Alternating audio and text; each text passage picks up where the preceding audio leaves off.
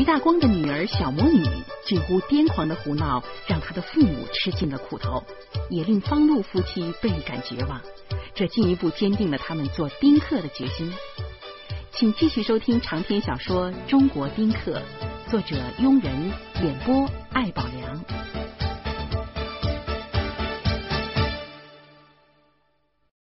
聚会很不开心，主要是小魔女闹的。大家分手的时候，表情都十分的尴尬。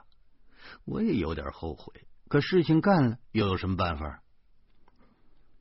徐大光和林娜在小魔女的率领下，屁颠儿屁颠儿的先走了。我们四个在饭馆门前站了一会儿，相互看着，却找不着话头。路上全是车，他们蜂群一样的川流着，瞪着惨白色的眼睛，还发出一阵一阵巨大的嗡嗡的声音。我搞不清为什么每天都有几百万辆车在街上游行，他们到底在抗议什么呀？世谦扑哧一声笑出来了，你这个人呐！没劲呐！徐大光他们嘴里不说，心里呀恨上你了。我呀，哼，我就是这一狗怂脾气。你说怎么办？严明仔细的看了看我，哼，你呀，你小时候啊。比小魔女还讨厌！胡说！我嚷嚷着，他是酒精孩儿。石谦大惊：“哎哎哎哎，你你你你们也是这么想的？”我老婆说：“对呀。”石谦看了严明一眼：“哎哎哎哎，我我我我怎么样？我说的没错吧？”哎他们就是没有优生优育，所以才生出这么个孩子来吗。我又嚷嚷着说：“这徐大光啊，他就是不喝酒，那孩子也好不了。关键在教育，他们根本就不教育。后天、先天都重要。”石谦看了严明一眼，接着说：“首先呢，是不能生个酒精孩，生了酒精孩，怎么教育都没有用了呀。你看我三年来，我最多喝一瓶啤酒啊。”严明冷笑着说：“哼，你白折腾，我不想要。”我说：“哎呀，你你你你你们俩不是？”我刚要再说什么，石谦沉着脸挥了挥手，走了。说完，石谦头也不回的走了。他的老婆严明向我们点了点头，然后尾随而去。我们俩没打车，想溜达几步，路上老婆忽然揪住我：“哎，你还记得林娜以前的样子吗？”啊，我不认识小时候的林娜呀。老婆说：“就是她生孩子以前。”我点了点头。老婆仰着脸，悠悠的说：“林娜刚怀孕的时候啊，特担心身材发胖。哎，有一回吃饭，她说自己已经是门前三包了。她说着说着就哭了。” 我笑着点了点头，那是我认识林娜以来呀，她说的最有趣的一句话了，而且是她指着自己的肚子和她的双乳说的。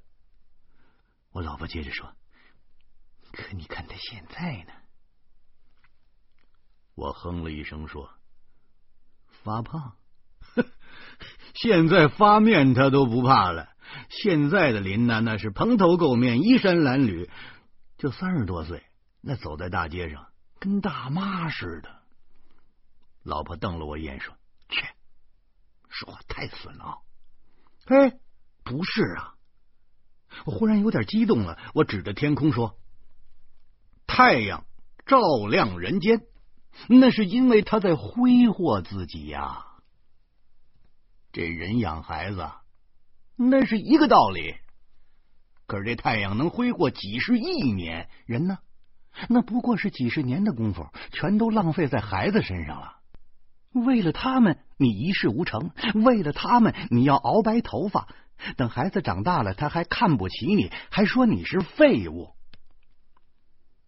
老婆斜着眼睛看着我说：“你是不是就这么想的？”我啊，我我我我就这么想的。哼，我爸什么本事都没有，什么都没给我们留下。我现在的一切都是我自己挣来的。更可恨的是，我连一点家族荣誉感都没有，因为我爸是一点露脸的事都没干出来。一说起这个话题，我是越发的激动。真是怪了，上学的时候，同学们都能够如数家珍般的将父亲夸耀一遍，可是我费尽了心思也想不出我爸爸到底干过什么。他是个装卸工。他连自己的名字都写不好，他还喝酒，喝多了就骂我们是败家子儿。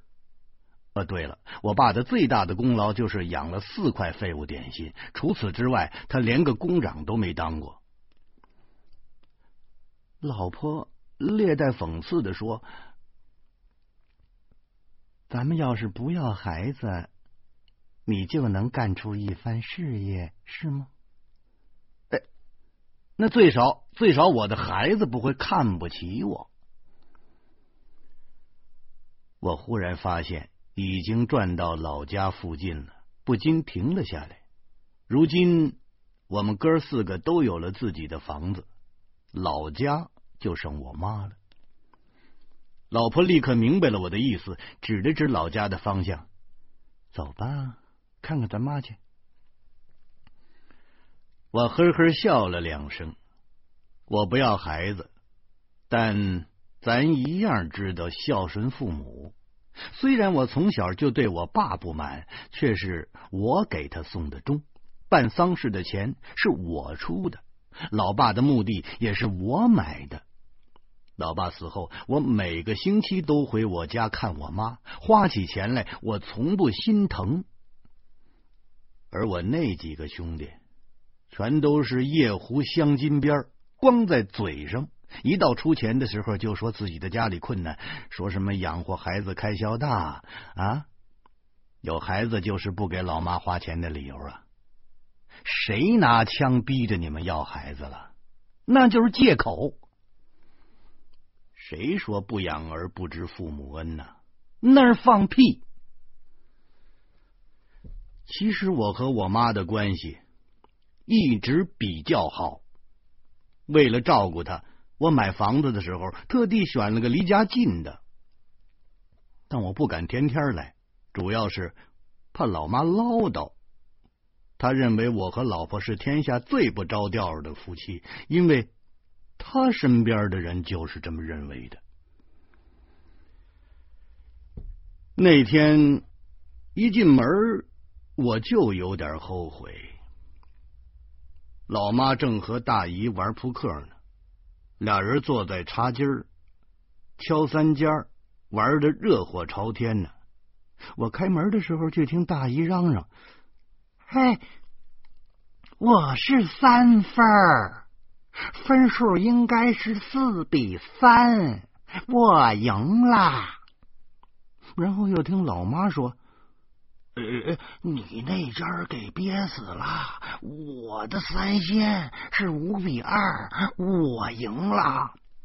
大爷说不对，你老糊涂了，你记错了。老妈说我还没你老呢，我说的没错。俩人吵得不可开交，我和老婆偷偷溜进来，快走到客厅了。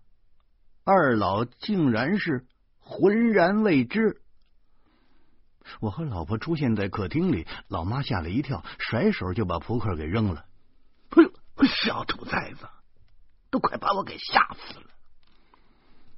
老婆哈哈笑着说：“大爷妈，哎呦，你你们老姐俩还真有闲心。”我回头就瞪他一眼，老婆却并不知道自己是往人家嘴里头送话呢。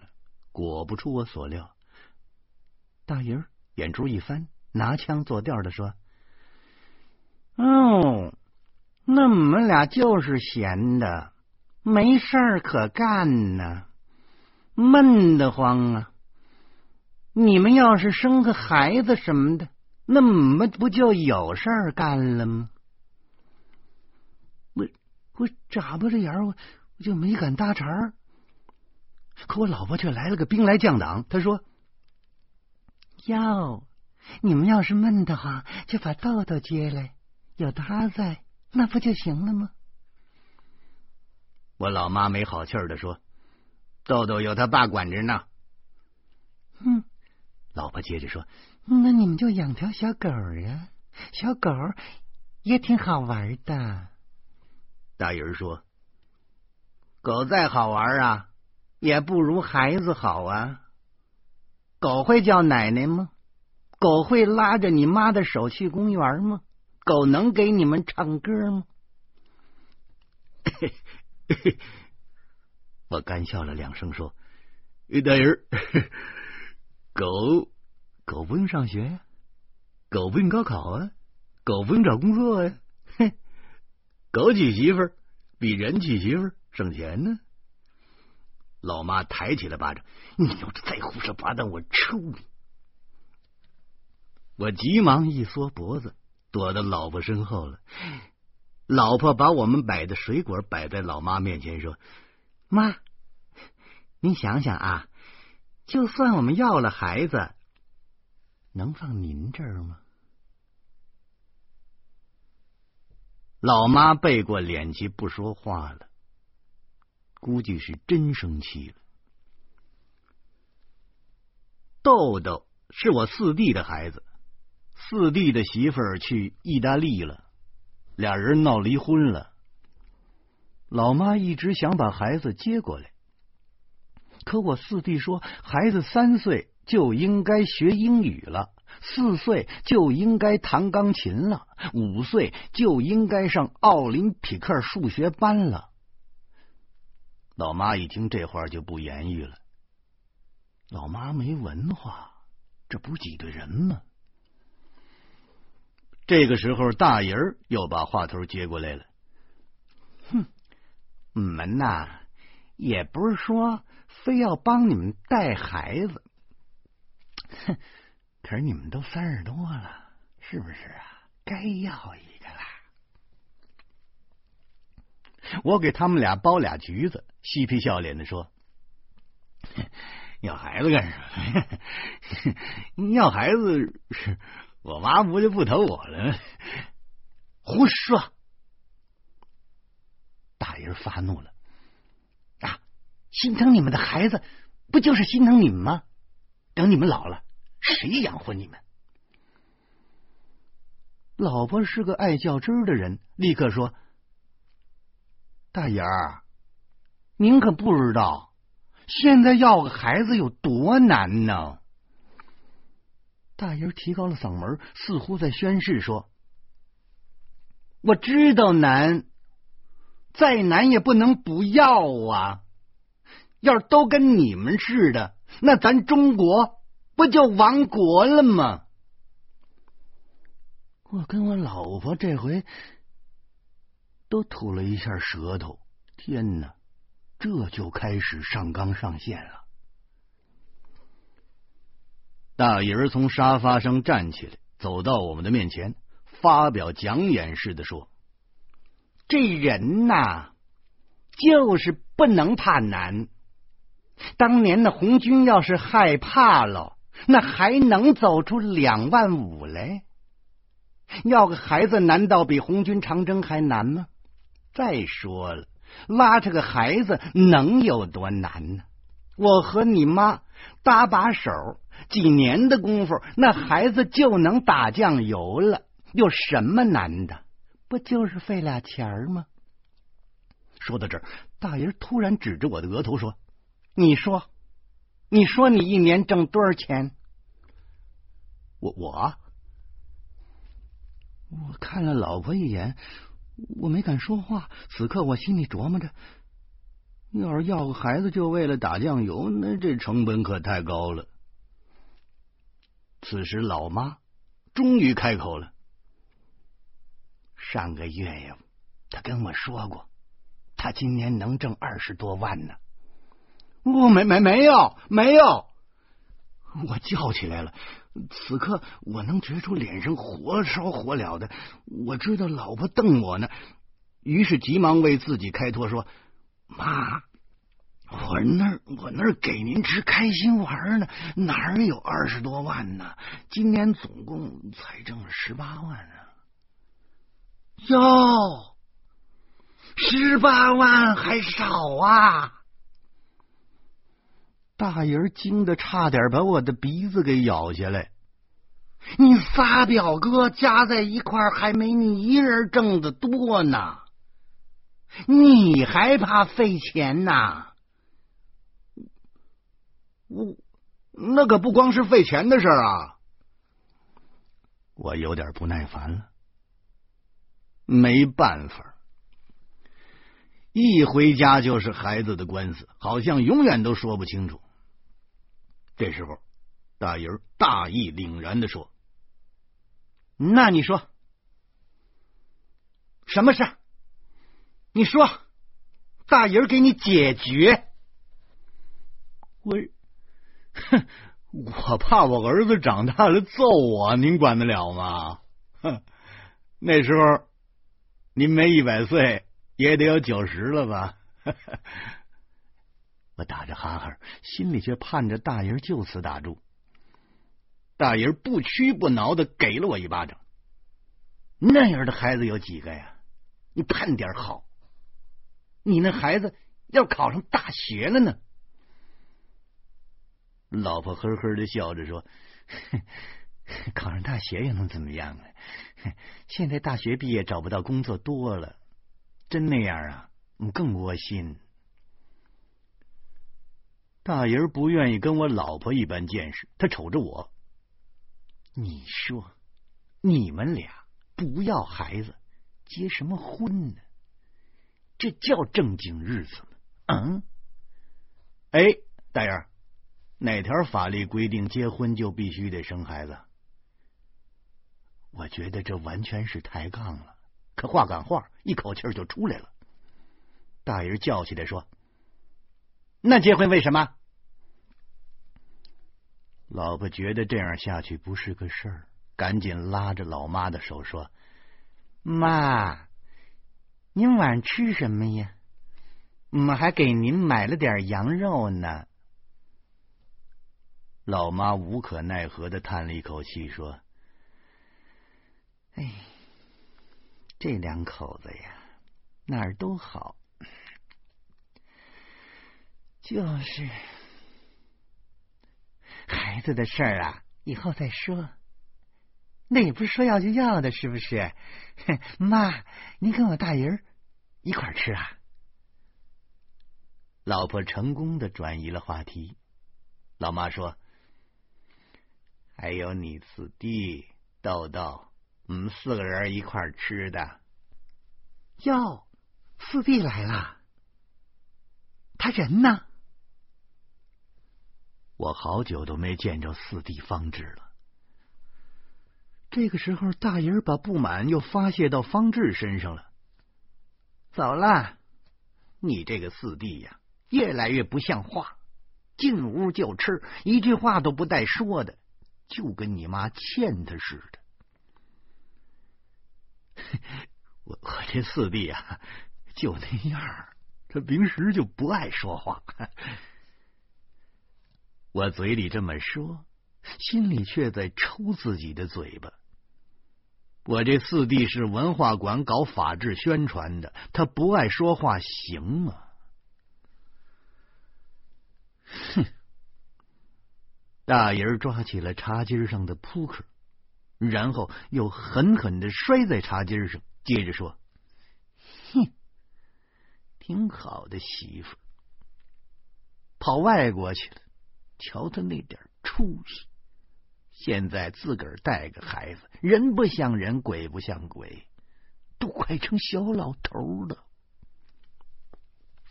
我几乎是冷笑了两声。哼 他倒是要孩子了，哼！我看他也没有正经日子过。大爷凶恶的瞪了我两眼，这回终于没话可说了。这个时候，老妈忽然叹了口气说：“哎，你这个四弟呀，也真是，就知道喝酒，天天喝。”早晚得把自己个儿喝死！你个当哥哥的也不张罗管管他。我，我指着自己的鼻子，一脸的惊恐。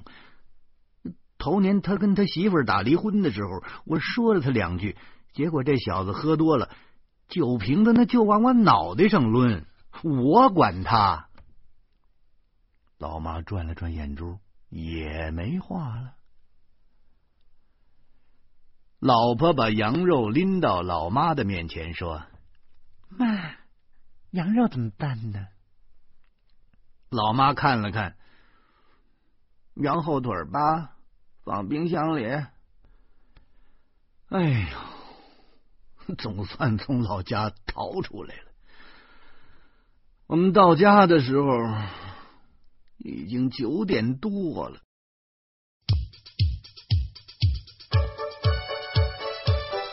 徐大光向方路提出借钱，方路不得已拿出了自己偷偷攒了三年的私房钱，这让方路心绪恶劣。路上，他又意外捕获了一名向汽车扔掷石块的中年人。欢迎您在明天同一时间继续收听长篇小说《中国丁克》。